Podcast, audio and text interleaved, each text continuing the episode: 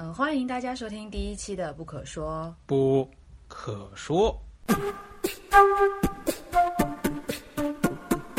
我第一个的那个那大脑中的印象就是演唱会，你知道吗？演唱会，万人万人万人体育场的那种感觉。我觉得四个类别还蛮有趣的，我觉得每一个都有想到对应。Hello，大家好。啊，大家好。啊，我是张怡，我是俊逸。好，我们是两个在台湾。哦，说相声的心理咨询师。我们哎，对，我们在两个台，我们是在台湾呃求学的心理师，对吧？好吧，我们还没有想好开头到底要怎么样，但是反正这是第一期的开头嘛，就呃随便一点。对，不可说的第一期啊，要不要介绍一下我们？我们或者我们这个播客播客的介绍，我想放在下一期吧，下一期专门谈，因为今天我们还是有一个简单的主题的。我们因为就是因为这个简单主题，所以我们就。呃，这么急着来做第一期，是不是？对对对，我们讲主题的，嗯啊，所以我们下一期才会介绍这个节目的定位，但是就是在文本描述里也会有放嘛，大家可以自己看看。所以我们也不用自我介绍吗？可哦，你想自我介绍就自我介绍一下。我其实也没有什么要自我介绍。啊，我估计这这几分钟已经掉粉无数了啊！本来还看看到我们的标题还进来了，然后这这个互动直接就啊算了，剪掉剪掉，全都剪掉。不剪不剪，就是不剪。呃，先说一下，稍微简单介绍一下背景吧。就是我们在台湾读心理咨询，那呃，目前这段时间，呃，因为疫情影响，我们还在大陆嘛，所以就想着来呃做节目啊，开始我们第一期的这个不可说。这个不可说可能啊比较适合的，嗯，这个还是不要说了，掉粉更多。你看，我说我说了吧，很多东很多东西是不可说的，真的不可说。哎，对对，不过不过我我我们是想我是想说，这个播客如果做出来的话，啊，嗯，大陆的、台湾的都，呃，如果都有都有一些听众的话，那那那将是极好的，那将是极好的。所以，呃，我是期待这个这个播客能够，呃，请到两岸的朋友都来上来做我们的嘉宾，对吧？嗯，对对。如果在那，我们的计划是这样，再邀请一些，呃，这个大咖级人物就最好了。啊，是啊，当然，可能一开始我们的嘉宾可能会呃涉及到一些嗯，那个那个心理师成长之路上的伙伴们啊，包括我们在台湾一起一起成长的伙伴们，还有其他的大陆这边的伙伴啊，香港这边的伙伴，澳门这边的都可能吧，对吧？嗯嗯嗯嗯，所以大家可以盼盼盼望一下，我们这个节目未来可以请得到一些啊两岸三地更加多元的一些呃。呃，就是爱聊天的人过来一起聊天。对对对对，其实也是彼此见证吧，彼此见证和彼此倾诉、学习。所以我们今天呃，本来呃想录这一期节目呢，主要是因为最近呃有一个万人督导的活动，那我们在这边不会太多涉及到呃活动的内容本身，还有最近的一些呃新闻。嗯，但是我们要借用借用这个关键词。其实想跟君一起聊聊的是，呃，万人督导这个活动，呃，到底是一个什么样的概念？然后，呃，可能听到这个活动的时候，我一开始是在好几个不同的呃心理圈或者是咨询圈的群里都有看到这个链接，然后，嗯，感觉也挺有趣的，自己也心动了一下，因为这段时间的确是呃被迫待在大陆，其实跟台湾的督导也有点没办法见到，那。呃，这看起来也是一个不错的资源，好像很低的价格就可以享受到很多大咖级别的督导嘛，虽然是万人的。想念你的督导了。嗯，想念。呃，下周可以网络上见到他。我不知道，就是俊逸一开始，如果你是看到这样一个活动，你会有什么感觉吗？呃，你会称呼它为一个活动是吧？对啊，我怎么把它称为一个活动呢？啊，还好，幸好它不是个运动啊。嗯，这个这个是个 movement，不是一个节目。OK，啊，好，对对对，节目是我第一个啊反应了。我我第一个反应就是啊，真的有这样子啊？那那岂不是一种？我第一个我第一个的那个那大脑中的印象就是演唱会，你知道吗？演唱会，万人万人万人体育场嘛，那种感觉。是。所以那时候我就觉得，哎，大家。就是我我我会觉得哦，我我脑中以前曾经对一些督导的呃受督的或者呃一些一些参与督导的人的一种呃一一一个观察，就是有一些人是来专门来看戏的啊，或许我本身也是这种类型啊，所以我觉得哦，一个外人的啊，一个看戏的啊演唱会，这 种感觉。嗯我我本身没有参加这个了，你参加了吗？嗯，我没有呀，所以我们也没办法聊啊是里面的内容嘛，也也也不应该去聊。我们也没什么资格聊了，只是觉得，嗯，对我，我只是说，我们作为一个旁观者啊，嗯买不起那个演唱会票的，在 演唱会外面听到一些演唱会的这个，呃，这个声响，或许我们呃有一些想法。你刚才问我的个人，我个人反应就是，万人，就是我我第就好好奇啊，你觉得人很多对啊，这个到底是什么样子的？嗯。对对对，其实我我后来也听到一些啦，但是我听到一些，我觉得就是二手资料，也没什么，我觉得也没什么好好好好多评论的吧。但是嗯。目前看这个事件的发展，好像呃有有一些有一些人受伤了，有一些呃有一些人或者有有有一些部分得到成长了，整个行业也好，这个什么也好，我觉得就在它发展着吧。对，只要让我们蹭个蹭个热点就好了，不要不要不要太热，烧到我们的屁股就行。啊，我顺着你刚刚说那个万人的思路啊，我感觉好像就是会有一万双眼睛看着你的时候，其实好像是有很多的支持啊。如果是演唱会的话，有很多很多人一起在里面想办法，帮忙个案想办法，但是同样好像也有很多压力，嗯嗯就是那个你要怎么怎么给出。呃，里面督导的一个效果啊，就是会在里面报个案的人，感觉都是会很有压力的。对对对，那这个其实我我我也不知道哎，我我我不知道这真的会有一万个人参加吗？还是一万个人报名？现场就是每一场督导到底有多少人是在线？那在线这些人中有多少人是真正的全程在听的？啊，我因为网课嘛，就是这种这种概率，你你应该也大概知道对，所以。嗯、到底呃参与的人他们怎么、嗯这个参与的人怎么想，真的也不知道哎，不知道哎。或者如果是你的话，你你会觉得是，呃，如果你是报案者啊，你是首都的那个人，嗯你参加一场万人督导的感觉会是什么？或者啊，我我其实我自己我自己如果是参加这样的活动，我会考虑的一个首肯定是我自己报的，就是报这个个案，首先我保密会不会受到保护，然后呃，我在这个里面可能获得的收益是什么？嗯，那其实我觉得会去参加这个活动，甚至愿意提报的人，可能是一个很勇敢的人，他呃也为个案争取到这样一次呃被打开督导的机会。啊，但是，但是我是觉得，嗯，也存在着一些风险，就像你说的，在网络上好像都不知道大家有没有全程在听，然后啊、呃你也不知道有多少人在听。那你听的时候，其实也不知道这个，呃，这个东西有没有被保密保护起来。我是有听说去参与的朋友分享，他们是会啊、呃那个 PPT 可能只能打开四个小时，就是个案的提报内容，然后也强调很多次不能不能录音，不能录像，这些这些措施、来尽量保护吧。但是还是会有存在这些担忧。嗯嗯，我有点忘了我刚才问你 果然，嗯，就是呃，其实呃说到这个嗯人多，因为我我因为这个这个事件是那个，我觉得可以可以可以可以点名了。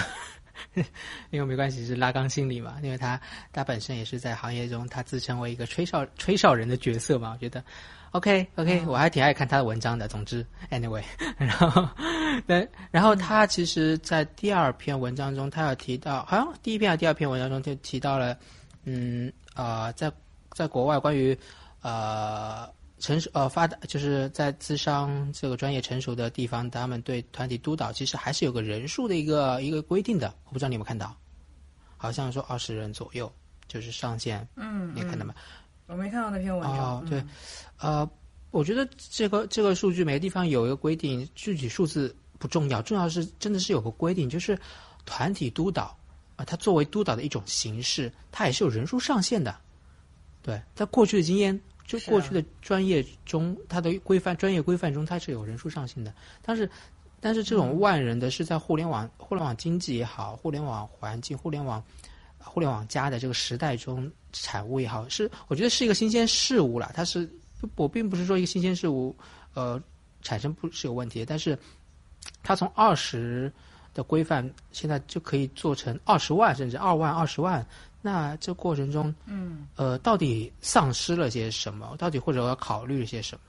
你刚才提到的是那个安全感、安全感啊、隐私性啊，包括很多人其实都在讨论这个嘛，从伦理的角度在讨论嘛，对不对？嗯对，但我、嗯我个人，呃，我个人觉得，呃，讨论伦理，首先我没什么没什么资格，这个这个是一种呃呃是一种呃一一方面是要需要一些专业的呃层级的人去去去评估啊，去判断这个这个嗯伦理失误还是怎么样。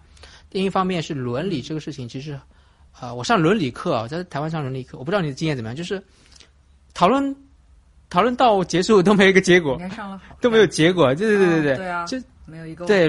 伦理是没有标的，伦理就是对与错，呃，对与错的一种一种一种呃博弈讨论嗯辩论，所以说没有对与错，就嗯就没完没了了。我个人觉得就是没完没了，但是呃，所以我的我的角度就想啊讲一下，你作为一个参与者，你到底是什么样的动机去参与一个假设假设呃。不是就不说这个这个平台办的嘛，就说以后有个万万人的督导，你要不要去参与啊？是吧？我觉得那你的动机是可以好好的觉察一下的。嗯，很多人说说说我便宜嘛，对不对？便宜，然后看到大师哦混个督导时数，呃，不是我怎么说混个是督导时数的，应该说就是的确是有督导时数，你认真学习的话，但是呃，想想一万个人的场地。呃，一万个人的场地，你去，你真的是能达到你这个学习目的吗？我觉得啊、很难了，很难，对吧？嗯效学习效果是什么样的？我觉得就是一分价钱一分货吧，真的，你你花的钱少，那个呃，学习效果呃的品质好的概率就也就变小了。这个学习动机感觉跟嗯、呃有可能失去的东西都是嗯还蛮多的，还蛮细节的。我会想到学习动机，呃，就像你刚刚讲的，可能呃觉得有时数啊，可以见到大咖呀，然后在里面报了个案，呃，也许有些个案刚好跟自己的个案类型是相近的，可以受到点拨啊，嗯。实在就算没有，也可以看着，哎，别人是做的怎么样，然后督导会怎么说嘛？就这些都是一个可能这个网络万人督导里面还可以保存下来的督导的一些呃优势或者是获益的地方。嗯，呃，但同样也会失去很多啊，像你刚刚讲的，就是，嗯、呃，我不知道你在台湾的受督经验里面，呃，会有什么样的一个过程啊？譬如说跟这个万人督导肯定是很不一样的，但你觉得挺有帮助的。呃，台湾的受读过程，我嗯，呃，这部分你可以多谈谈，我先谈谈。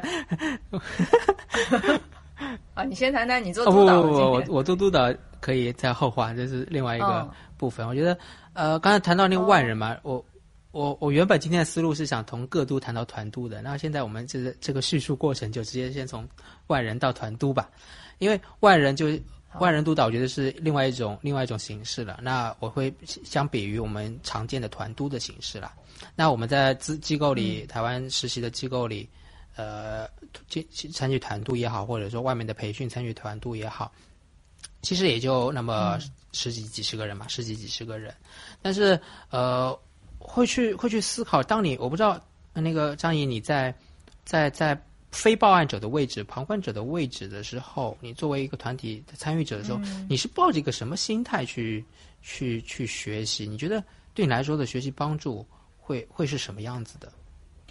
我我们呃，我之前的团督大部分都是就是在台湾机构里面嘛，那机构里面是规定要接受团督的团督时数的，那个团督比较是指定的。我觉得我的如果不报案时候，其实呃可以还是可以学到一些比较资深的心理师他怎么去呃怎么去看那个呃当事人的困境，然后他怎么去拆解。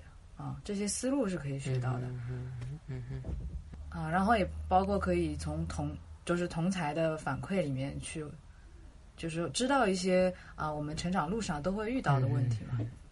对，嗯，团督的部分对对，但作为嗯从督导师呃那边一定是能学到一些东西，就是他呃概念化的思路也好啊，分享的一些理论概念也好啊，对不对？一定是能学到。那通那你刚才提到的一个点，就是其他参与者的一些反应啊、反馈啊，你其实能获得团体的一种呃普通感也好啊，或者说共同的经验也好，共同的困难的互相的支持也好，这些东西其实也很重要的，在团体里面。所谓团督，呃，我我觉得它并不是相比呃那个各督来说是一加一大于呃一加一等于二的那种那种那种效果，而是一加一大于二。整个团体它有团体的作用，是各督没有没有办法达到的。你作为一个团体的参与者的时候。对，所以这个层面来讲，如果你是万人督导的，一一万个人的话，呃，你到底，呃，你你有没有说话？你你能不能说到话？你能不能对对对？就是你真的内心有些东西需要呃督导协助处理疑惑的时候，你能不能说到话？是吧？然后其他人说话的时候，是啊，呃，你你和他的连接，因为一万个人，那个连接也不也不会那么紧密，不像。团队的话，其实十几个人，其实连接还算是那个场还是比较紧密的。嗯，我参加团队都啊四五个人，对对。所以其实人越少，那个获得的东西越多。当然，团督还有一个很重要，就是报案者他提供了一个他提他呃报案者的那个案呃，首先这个团队的作用是对这个案的一个作用，也对他们的工作有作用。但是这个案本身对其他人也很有作用。原因就在于他提供了一个文本的叙事，他提提供了一个故事，提供了一个叙事。那这个叙事如果具有一个共通性，对于呃对于其他人，我们常常也会觉得，哎，他的个案中我也看到我的个案，也看到了我的工作，那就说明这个汇报者会的报的个案是一个比较有共通性的叙事文本。那我们每个人都可以在这个叙事文本中去建构自己的一个一个一个督导叙事。这这是这是很呀，它就像一个入口一样。对，这是一个很重要的开放的，对啊，对一个入口。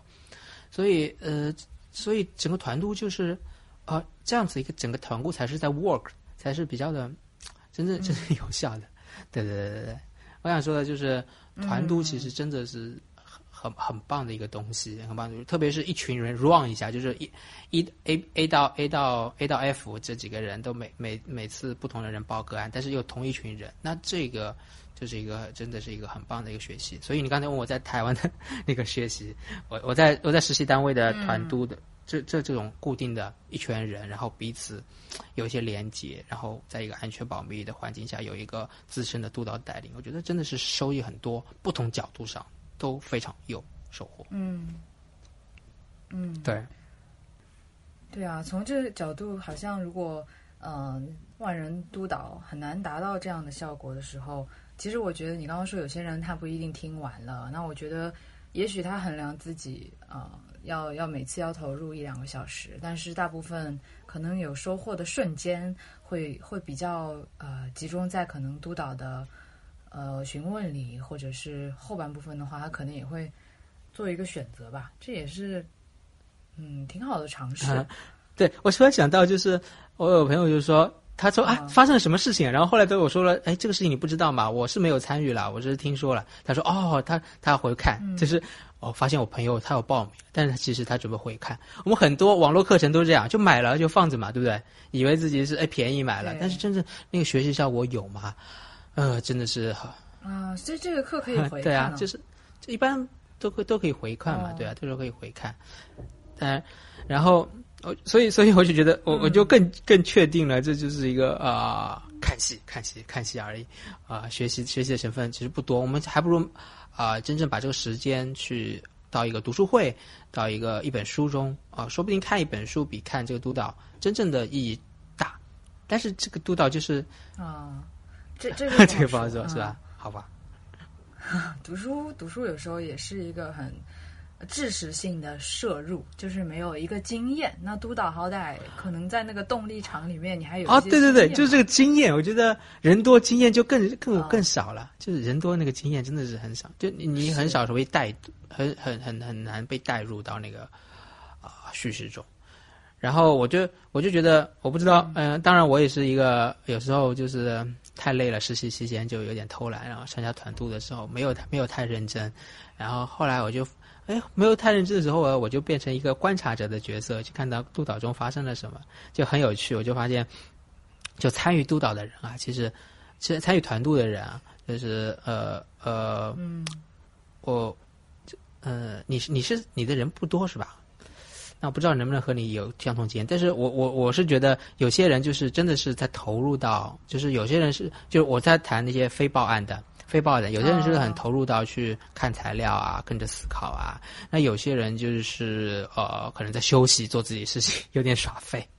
对，对对对，所以所以就是你可以看在团队的参与者中有有几也有几种角色，就是啊，比如说啊观察者，像我这种还在观察啊。第二个就是游游离者，就完全完全游离在外做自己事情。第三个就是真正的在在在投入者。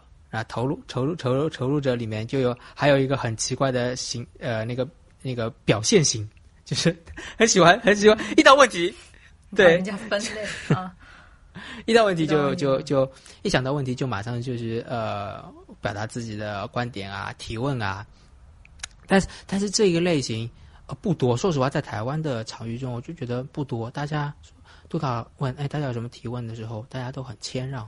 我不知道台湾，但是大陆就是容易有那种表现型的，他很快就，呃，要谈自己的看法啊，然后谈提自己的问题啊，嗯，就是非常有趣。这个是文化差异。我是嗯，就谈到这个有趣的观察，有不同类型的参与者。呃，我我在台湾也经常感觉到一个文化差异啊，这个也是，这这里可以啊，文化差异就是他们和那个。就是他们真的是很不喜欢，就是那种出头出头的感觉。就是一群人，大家都都埋着头，你你何必要出头呢？就好像出头了就一定会被枪打。对对对对对对对。好多好多时候都有这种嗯，很很谨慎、很观察，然后最好不要呃有什么冒险行为，也也不要提自己的建议。对对对对。这种当面的这种行为，但是背后他们其实又很擅长维护自己的权益。对对。然后听说福大就可能不太一样，就是。对，嗯，是有些学校它比较培训的就是这一点。这这个你真的说到，我也也是真切的体会到，就是大家都不太愿意呃主动提问。我甚至甚至就是他们主动提问，好像会觉得是对他们会考虑。就是我觉得台湾人真的很细腻了，他们会考虑很多。我有和和人有和人聊过，大概有些人会觉得，呃，我我我提问了，就感觉用了别人的时间。然后我上次提问了，我这次再提问，别人可能会认为我呃一直占用时间啊之类的，啊，就是有我觉得你会有这种担心啊啊你，因为我经常提 问，经常提问，对对对对 对，我觉得呃很很很细腻，对，嗯，但，不过不过台湾朋友也跟我们说，你们大陆的人好像都很都很知道自己要什么，他们会这样说嘛，对不对？然后就呃上课提问啊，嗯，比较比较比较，就是台湾老师在大陆培训也觉得，哎，俊逸你们啊，我说老师你到这个我们大陆培训的感觉怎么样？他说啊，不太一样，大家的学习激情不太一样，呃，就会问很多问题啊，然后都都很直接啊之类的，嗯，很有趣啊，对，很直接的，有时候对这个是很不一样的一个文化对呀区别了。嗯，我我们老师来了之后，好像是不要你要说什么吗？我要说的跟这个主题没啥关系。就是我们老师来了之后，是跟我感慨说：“哎呀，你回去案一定接不完。”他说：“他说大陆的那个创伤真的很多，因为他是来这边开舞动治疗的工作坊，然后开了三天。他说回去之后，他躺了一天，哇，才恢复，接受了不少能量。的确，他说创伤很多。对，然后，嗯，我你刚刚说那个也让我想到，就是。嗯，经常会有台湾很鼓励，就是自己长出自己的风格嘛，就是用你的自我去带动个案。那经常就会说，哎，你自己都不擅长去表达自己，或者你不擅长去自我增能，啊，维护自己，你怎么可能带个案去啊增能呢？呃，但是当然，你如果不是这个路线，你也可以带他去适应现实嘛。我是觉得可能，嗯，本来不同的性格也会发展出不同的，呃，这个。工作风格吧，哎，我我我我我讲开了，我觉得，我觉得，我觉得我讲兴奋了，我得再分享另外一个观察，就是团度里面，其实我我那个观察，我上不是说我我我也会有时候耍废型的观察者嘛。然后我其实观察到，还有一个，还有一种，还有一个分类。我是个固执的后现代，我怎么一直分类呢？真是的。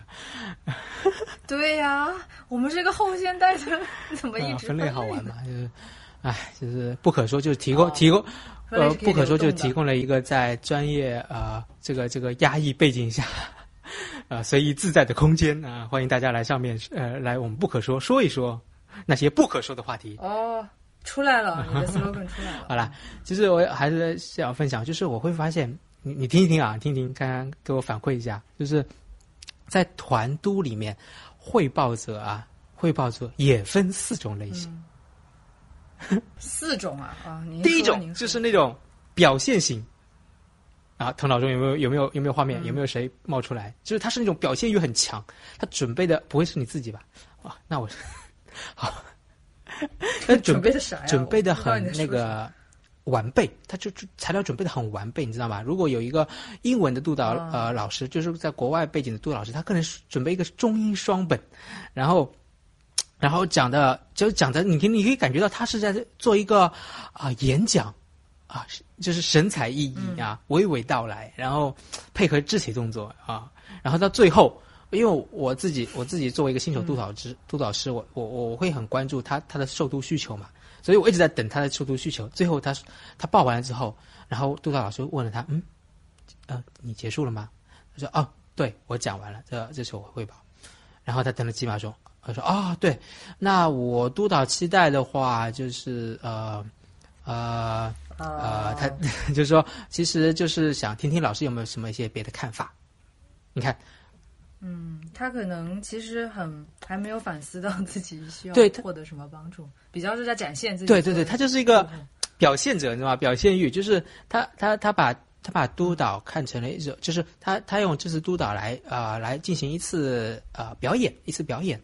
呃，不说好坏了，我只是说他最后的督导需求，我是觉得蛮可惜的。最后他就是呃提供一个模棱两可的一个呃。不模糊的督导需求，哎，老师有没有更好的建议？老师，老师觉得我下次呃怎怎么样啊之类的，或者呃就就是他没有一个很很很很让这个团体去工作的一个很好的工作的一个提供一个很好的督导点的一个一个一个督导问题，我觉得有点可惜。虽然前面看他其实其实其实挺精彩的，就作为一个观察型的学习者来说，他讲的东西是一个很棒的案例报告，你说不定能看到很多很棒的东西。嗯，但是我觉得。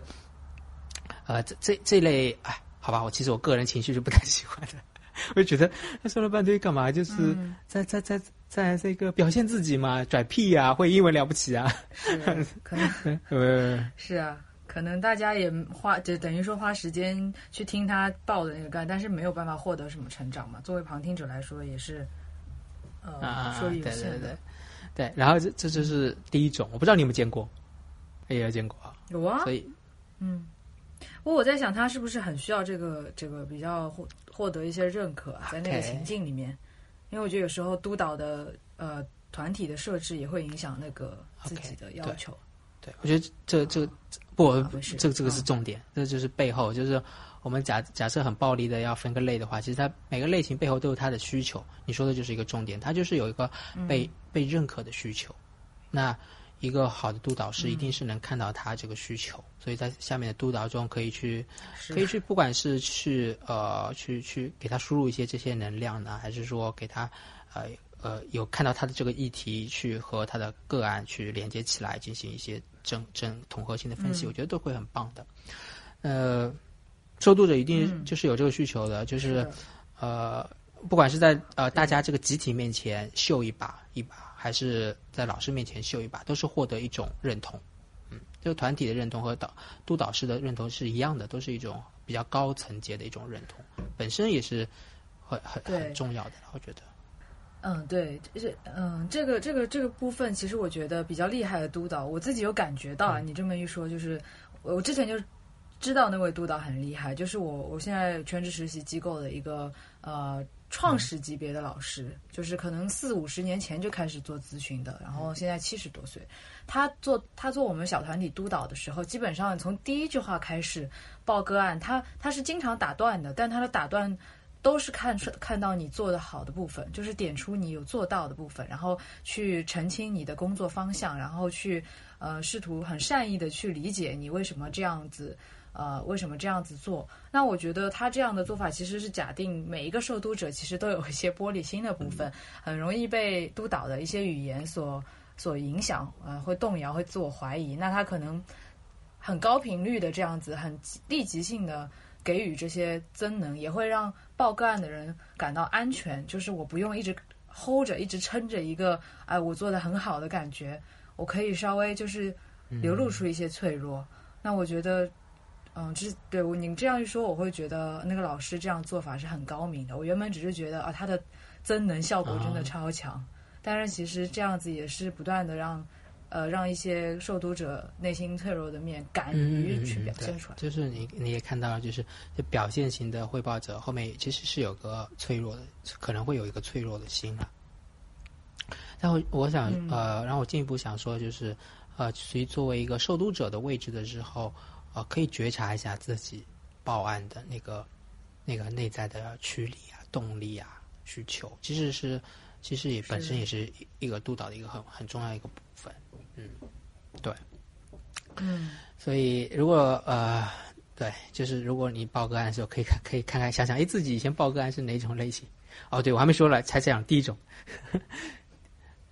嗯，第二种，四种讲完吧。第二种，那就是疗那个那个那个那个疗伤型，疗伤型，就是有些人我就哦，啊，就是不是，就是有些人他一上台我就知道这家伙今天一定会哭，然后说说说没两三句话就开始哭，对对对对对对对对，就是有有些有些呃，受读者是，就是一上去就哭的，就是一上去就哭的疗伤型的，就是呃，在在案案接案过程中很受挫，或者在案案的过程中看到了自己或者怎样怎样，就不管怎样，反正自己的呃就很容易哭啊，个人议题就很很很很很那个叫什么很卷入之类的，然后呃督导在。我我看到的几个督导对这种处理，都还是希望他能把，就是一方面是希望他能把情绪慢慢的降下来，到一个可交流的程度。啊，第二第二种是就是。呃，实在觉得他哭得厉害，还是就是赋能就好了。就整个督导到最后，我就觉得没有在呃个案问题上，或者说在自伤的专业东西上多讨论一些，就是更多的督导在疗伤的部分了。作为我一个我参与的旁观者，我就觉得呃，也是觉得嗯有点过了，有点有点过了。可能呃同样是受读者，可以有汇报者可以有更多的觉察自己，哎。自己的这个这个这个这个这个这个这种表现是代表着一些什么了？对，嗯，怎么感觉你们的督导课很精彩？哦，是我内心就是歪歪了太多，会哭，不是对，会有会有会有哭的，对，嗯，就是不仅是我们实习机构啦，就是在外面参加的嘛，就有些人，那可能他他的特质，我觉得就像你说的，有些人是有他的风格的嘛，对他可能呃，就是就是容易的。容易的哭哭泣，特别是讲到一些很内心深层的东西的时候，嗯，这种你你没见过这种汇报者，呃，可就是从头开的可能哭到尾的那种见过吗？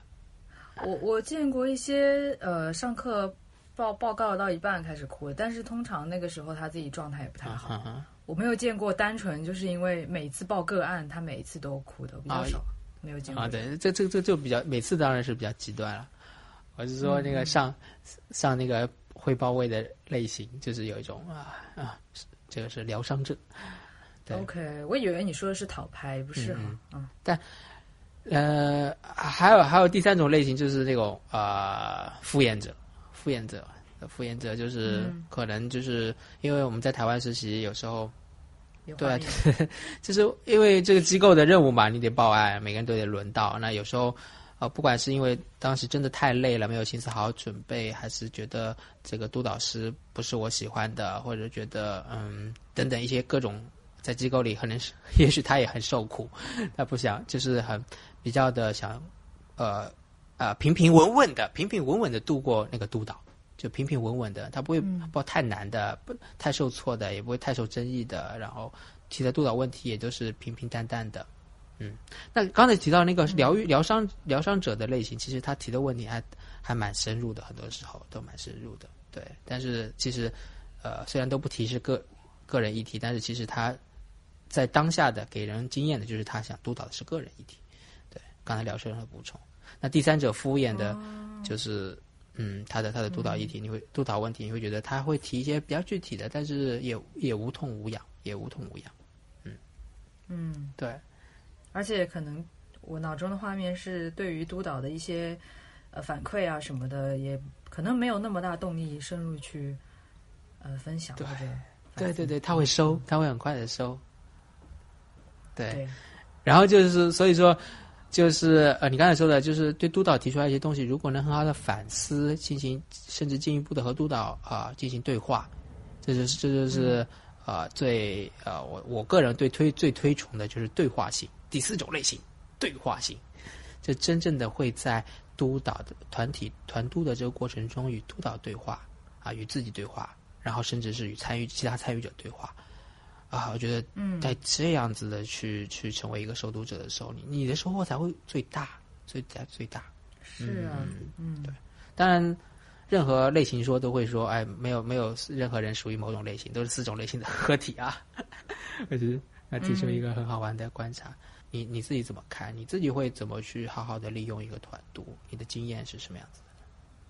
对话型，你是说第四种就是对话型对对对对对。哦，呃，其实我嗯，你有没有想过你怎么去好好的利用一次团读？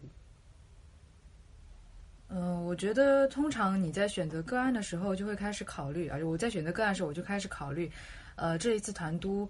这一位个案，呃，我现在目前手边的个案的不同的阶段，我要希望用哪一个可能是最有帮助，或者是当下最有需求的？我觉得从这一步开始就已经在呃在做准备了。然后呃，在报个案的过程里，其实我觉得报个案可能也是一个经验。我一开始也会有点嗯不太不太确定要报多详细，或者是呃那个历程整个如果做了很多次，是不是？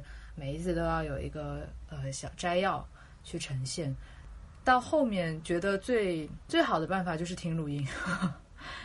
如果督导愿意，然后那个环境允许的话，呃，讲清楚个案的背景，然后工作阶段，然后当下的督导目标之后，可能就是配合录音去听，那个发现是最直接的。嗯，嗯那你有没有想过利多利用一些团体的部分呢？团体的部分，我自己的感觉是，就是在团在台湾的时候，呃，我我我在我们班已经属于提问最多的了。那呃，有时候老师也会问，哎，你们有没有什么看法？但是大家不一定会发言嘛。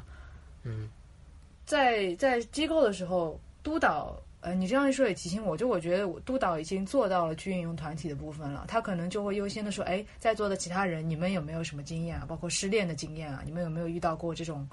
呃，就是可能个案遇到的某一种类型的人，你们有没有遇到过啊？然后带动大家去提供自己的经验做反思。那这个可能我报个案的时候我没有主动做。那你刚刚提醒我。对，其实，呃，觉得呃，慢慢的去经历了更多团队的时候，其实你可以看到督导在做这件事情，你也可以慢慢的去习得这种能力，啊，去自己主动的去去问。那因为我我因为我在台湾那个读博士班。他当然就要学习怎么做督导，所以自己在带督导督导的时候，在作为一个实习督导的时候，呃，我们我上课是维苏老师嘛，维苏老师也会是一个资源取向的一个人嘛，所以他也会告诉我们，呃，会比较注重的是你带领一个团队的时候，怎样发挥一个团体的一个资源。我觉得真的真的是真的是很重要，就是呃，就像你说的，你那个督导可以问问大家有没有什么失恋的经验啊？那。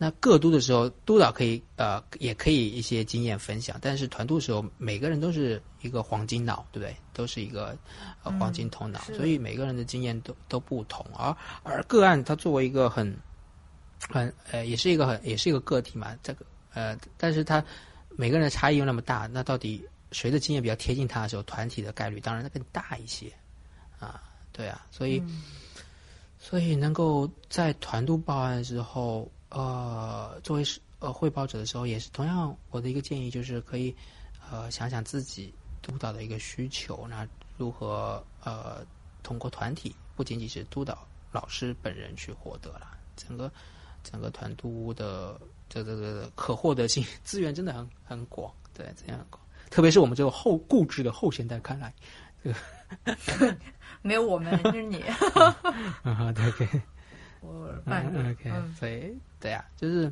这样子。对啊，每个人都是很好的资源，所以这样说来，万人督导就有一万个头脑。嗯，对，其实这是一个资源，但是我其实因为我也没参加，我也不哎知道那个万人的资源是怎么对对对有没有对对对，我也觉得就是这个，其实技术可以以后不知道五 G 来临之后是不是可以发挥到，就是让万人都能够比较流畅的进行一些随机的呃，就是举手发言这样子控场之类的，能更效率一点。就是我我想过，嗯如果万人的话，你想，呃，如果比如说针对一个针对一个议题，哎，这个议题好像是两难，那如果有一万人在场，瞬间就可以做一个大数据统计，哎。哎，会选择 A 的，请请请发 A；会选择 B 的，请发 B。然后很快的统计出来一个一个一个一个一个一个，就是一个你知道群体的一个一个一个答案。我觉得很有很有会有很有意思的，会很有意思的。那像这样子，这就是我脑洞开一下，就是怎么样利用一个万荣督导的一个团体，觉得也非常有意思，嗯，对吧？对啊，对，其实其实有一些，我也想过一些很就是比较理想化的想象吧，就是可能经过了，它不是一年的一个课程嘛，如果经过了几个月、半年，慢慢筛选出一批稳定的、有默契的，大家就是可能会发过言，然后也知道彼此的嗯这些工作方式啊。呃，然后可能这个团体的收益就是会逐步往上提升，越来越哎，这这越来越能够发挥出功效。嗯，当然这个想法我觉得有点理想化了，不知道事实会是怎么样。嗯嗯，反正我们也都没参与。对啊，哦，所以我觉得你总结的四个，呃，你 总结的四个类别还蛮有趣的。我觉得每一个都有想到对应的 是啊是吧？是吧？啊，那看来我这个思考不不白费，至少是个有趣的东西。对对对嗯，对啊，它也是对对对，一个光谱吧，大家都会对自己了解一下自己嗯可能有哪些需求，就背后背后的需求才是最重要的。对对对，也是更多的看见自己，在团督中也可以更多的看见自己。那其实团督的最重要的元素，我们刚才讲了团体参与者，还有受受督者。那最重要的还是督导老师。那督呃最重要的元素之一，督导老师我们还没讲。不过我觉得我们这一期差不多了，我们下一期 再讲督导这个位置吧。顺顺便可以和各都一起讲。对呀、对呀、对呀、哦，各都啊，好啊，嗯，对啊，嗯，其实你刚刚说这个四个类型，我觉得本身也是受读者的啊。需求的体现嘛，就是大家又需要获得认可，也需要有一些在接案的时候遇到很困难的部分，或者是触动自己议题的部分，需要去被承接，然后去修修正。那敷衍者，敷衍者这个。哦，这名字可能取得太负面了，我们要换一个中性词。嗯，这个词语是可以定义的嘛？我只是有点难去连接它的，啊它为因为什么会这样它太累，好吧？太累，是真的很累。还有可能是他，就是他他嗯担心啊，担心被评价，有些有些是太担心评价，就是他就是一个中规中矩的人嘛，他希望平平淡淡的过去，就是他不希望引起太大的敷衍呃，就是呃波澜的那种状况。嗯，嗯，也有可能是其实他不太清楚他到底可以从督导获得什么，或者说他本来就不期待从这个督导获得什么。受督其实嗯就像呃，因为在大陆的状况就是大大大众可能对什么是心理咨询也不太了解，所以在做心理咨询的时候，呃，可以进行一些呃心理咨询的相关教育，去让他们了解心理咨询是是是什么，以及怎样去利用呃利用好你的这个咨商师。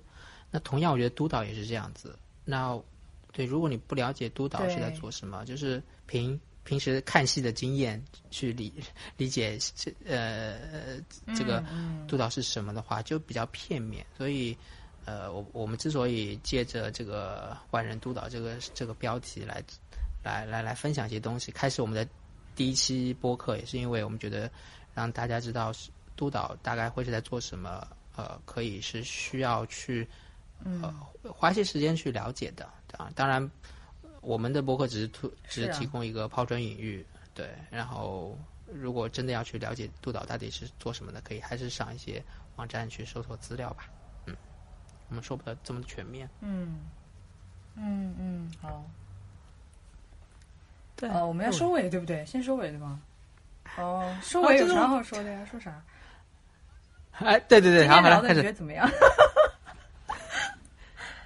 今天聊得怎么样？今天什么呀今天你觉得，呃，聊那聊到这里，你觉得今天我们聊得怎么样？我们第一期就这样结束喽，嗯，意犹未尽，对不对？呃我觉得可能呃，这个 呃，对，感觉可以下期下次继续聊吧。呃，反正感觉督导这个话题呢，呃，好像在大陆也比较少被被触及，然后大家在筛选咨询师的过程中，已经有一点目不暇接，有点晕头转向了。那也也其实，在咨询师选督导这个方面，我觉得也是一样的情况。啊，很多很多高校培训的咨询师，有时候也是没有提供足，哎，没有提供足够多的这个个人督导以及团体督导的。那大家在嗯挑选一个长期合作督导的时候，也是嗯经常会遇到资源不足啊、一督难求啊这种情况。那可能我们这一次节目，嗯，也是抛砖引玉吧，就是分享一些嗯自己对于督导的嗯，经验以及理解，然后嗯，如果有什么想讨论的，也欢迎就是可以私信或者留言给我们，嗯对对对，启特别是。特别是愿意来上我们这个初创的节目。是。播客的人，欢迎呃，在我在五湖五五五湖四海啊，嗯世界各地在做呃自商的一个呃学习历程中的各位朋友啊，有兴趣的来我们节目说一些不可说的事情。嗯，然后恭喜我们今天第一期制作完成，耶，好，好，大家拜拜。